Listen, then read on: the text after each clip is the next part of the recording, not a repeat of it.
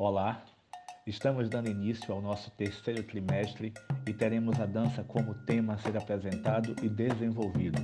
África, terra-mãe, sabemos que através dos livros e dos contos que seres humanos foram capturados e trazidos para o Brasil para aqui serem comercializados e vendidos como escravos. Porém, os africanos que aqui chegaram trouxeram com eles os costumes como a dança e eram nas senzalas que todos eles se reuniam para desenvolver práticas da capoeira, maculelê, tambor de mina, tambor de crioula, cirandas e todas as variações do samba. Samba de roda, samba chula, samba corrido, samba de partido alto e o samba exaltação que chegou pela tia Ciata, baiana de Santo Amaro da Purificação, levando para o Rio de Janeiro.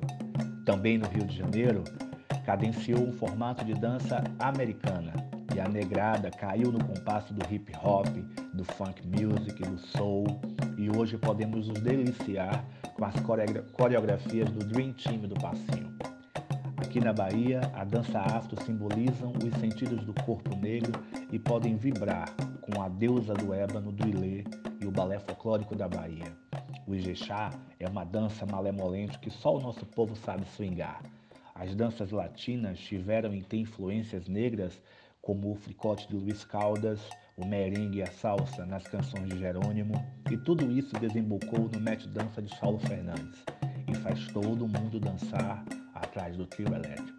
A dança tem como poder de reunir a todos e abraçar uma comunidade inteira com o objetivo de fortalecer a união de um povo. Então, vamos cair na dança, vamos meter dança e conhecer a fundo as nossas origens.